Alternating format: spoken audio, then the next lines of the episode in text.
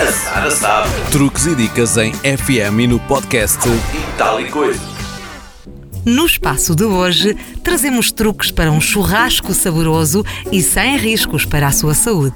Grelhar a comida é uma das formas mais saudáveis de a cozinhar, desde que adote alguns cuidados.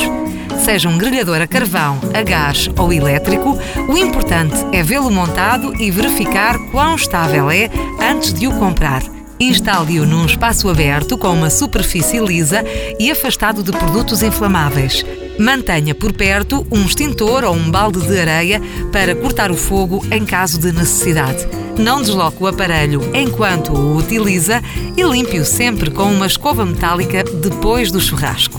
Os grelhadores a carvão dão um sabor diferente aos alimentos e são mais baratos, mas podem exigir o uso de luvas se tiverem pegas ou outras peças que sobreaquecem rapidamente. Opte por um modelo com grelha regulável e use sempre carvão, pinhas e acendalhas para fazer fogo. Garanta que as brasas ficam acesas de forma homogénea e a estalar.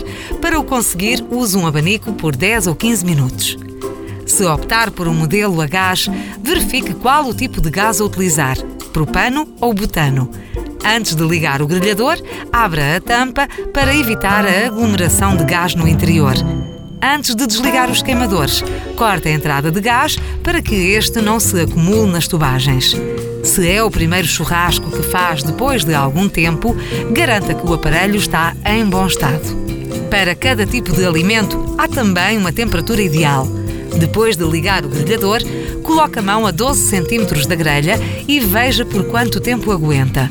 1 a 2 segundos indica um calor forte, ideal para carne mal passada e de confecção rápida. 3 a 4 segundos equivalem a lume médio, ótimo para carne bem passada e frango. 5 a 6 segundos são sinal de lume fraco, recomendado para o peixe, cuja confecção é mais lenta. Como recomendações finais, evite que a gordura pingue sobre a fonte de calor para não atear chamas. Não grelhe peças de carne muito volumosas sem uma pré-cozedura, não misture alimentos cozinhados e crus e não deixe os alimentos preparados ao sol por muito tempo. Dito isto, bom apetite! A Sara sabe. Truques e dicas em FM e no podcast.